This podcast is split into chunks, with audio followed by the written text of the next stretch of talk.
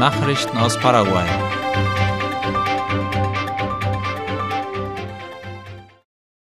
Das Prüfungsverfahren für den Export von Fleisch nach Bolivien ist erfolgreich abgeschlossen worden. Das teilte der Nationale Tiergesundheitsdienst Senaxa laut der Zeitung La Nación mit. Die Prüfer vom bolivianischen Dienst für Landwirtschaft und Lebensmittelsicherheit Senasag äußerten sich bei der Abschlussbesprechung positiv über die besuchten Betriebe, heißt es. Die bolivianischen Experten waren am vergangenen Montag eingetroffen, um Laboratorien, Viehzuchtanlagen und Schlachthöfe für Rinder und Schweine zu besichtigen. Nach Angaben von Zenaxa beglückwünschten sie die gute Arbeit, die hierzulande geleistet würde, und hoben auch die harmonische Zusammenarbeit zwischen dem staatlichen und dem privaten Sektor hervor. Senaxa-Vorsitzender José Carlos Martín erklärte gegenüber La Nación, dass Bolivien ein interessanter Markt mit mehr als 10 Millionen Einwohnern sei. Paraguay und die USA wollen in Sachen Sicherheit und Bekämpfung des Drogenschmuggels zusammenarbeiten. Wie die staatliche Nachrichtenagentur IP Paraguay berichtet, empfing Staatsoberhaupt Mario Abdo Benitez gestern die US-Kongressabgeordneten Adam Smith und Salud Carvajal. Hauptgesprächsthema war die Stärkung der Zusammenarbeit im Bereich der Sicherheit und der Bekämpfung des Drogenschmuggels.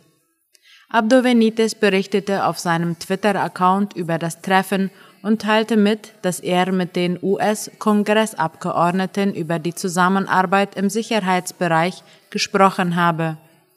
Begleitet wurde der Besuch vom paraguayischen Außenminister Julio César Ariola und dem US-Botschafter Mark Ostfield.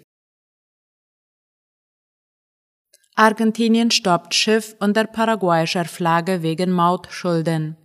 Am Freitag hat die argentinische Justiz die Durchfahrt eines unter paraguayischer Flagge fahrenden Schiffes wegen einer Mautschuld verboten, wie die Zeitung La Nación berichtet. Es handelt sich um den Schlepper HB Cruz vom Unternehmen Hidrovias del Paraguay. Dieser wird in der Gegend von San Nicolás und Rosario in der Wasserstraße Paraguay-Paraná wegen Nichtbezahlung der Gebühr aufgehalten. Argentinien hatte vor einigen Monaten beschlossen, von den Ländern, die die Wasserstraße gemeinsam nutzen, eine Gebühr von 1,47 US-Dollar pro Tonne Schiff zu erheben. Seit ihrer Ankündigung wurde diese Maßnahme jedoch von der Kommission des Wasserstraßenabkommens zwischen Paraguay, Brasilien, Bolivien und Uruguay in Frage gestellt und als illegal betrachtet. Leichtflugzeug musste in Curuguatú notlanden. Ein Leichtflugzeug mit vier Insassen ist am Freitag nach einer mechanischen Panne auf einem landwirtschaftlichen Grundstück in Curuguatú notgelandet. Wie Ultima Hora den Piloten zitierte, startete das Flugzeug von der Stadt Carmelo Peralta im Departement Alto Paraguay in Richtung der Stadt Mingaguazu im Departement Alto Paraná. In der Nähe von Curuguatú traten plötzlich technische Probleme auf. Das Triebwerk des Flugzeugs fiel aus, so dass sich der Pilot entschloss, auf einer befestigten Fläche in der Gegend zu landen. Nachrichten aus aller Welt.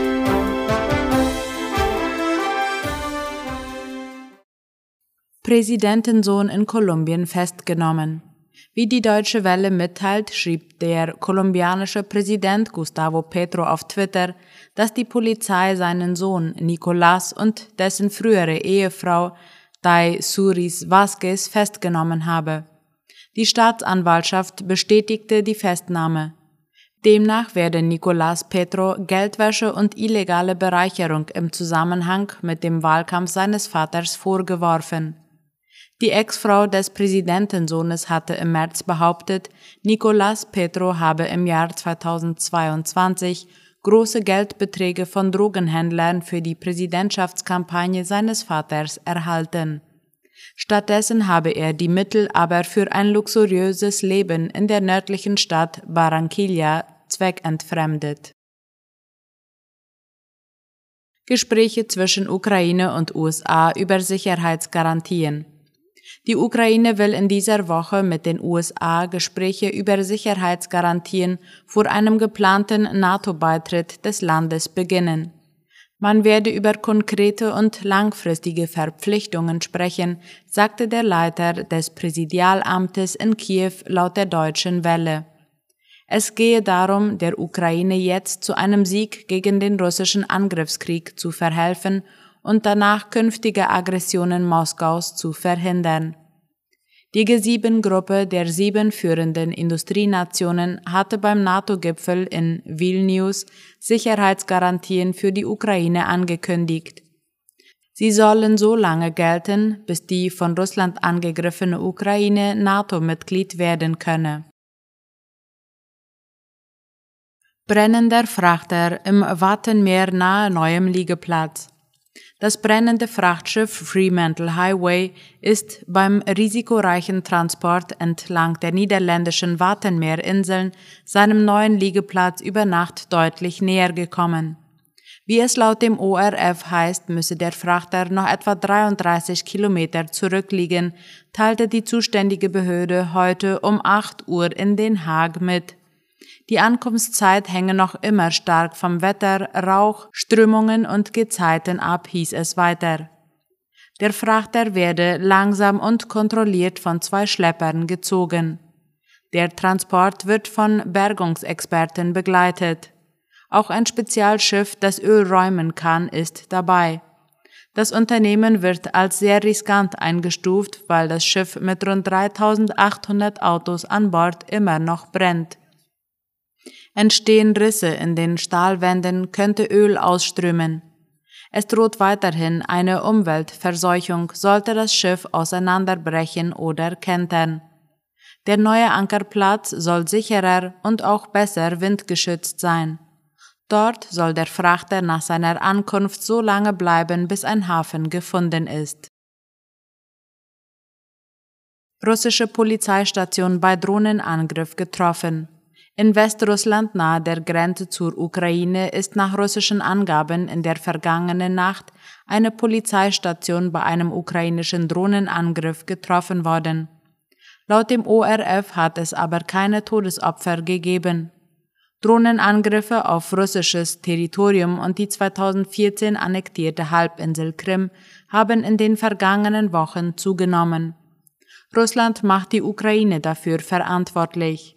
Die Ukraine hatte mehr als ein Jahr nach dem russischen Einmarsch in ihr Land Anfang Juni eine Gegenoffensive begonnen. EU stoppt Finanzhilfe und Sicherheitskooperation mit Niger.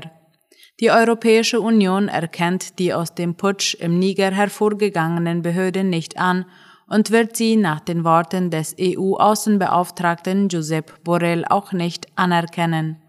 Präsident Mohamed Bassoum sei demokratisch gewählt, erklärte Borrell laut der deutschen Welle. Daher bleibe er der einzige rechtmäßige Präsident des Nigers.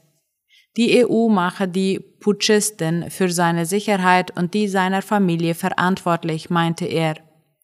Borrell betonte zudem, dass neben der sofortigen Einstellung der Budgethilfe alle Maßnahmen der Zusammenarbeit im Bereich der Sicherheit mit sofortiger Wirkung auf unbestimmte Zeit ausgesetzt würden.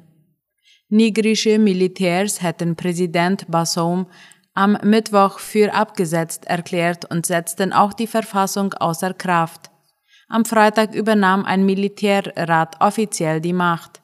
Der Putschgeneral Abdurrahmane Ciani präsentierte sich als neues Staatsoberhaupt. Er rechtfertigte den Umsturz mit einer angeblichen Verschlechterung der Sicherheitslage.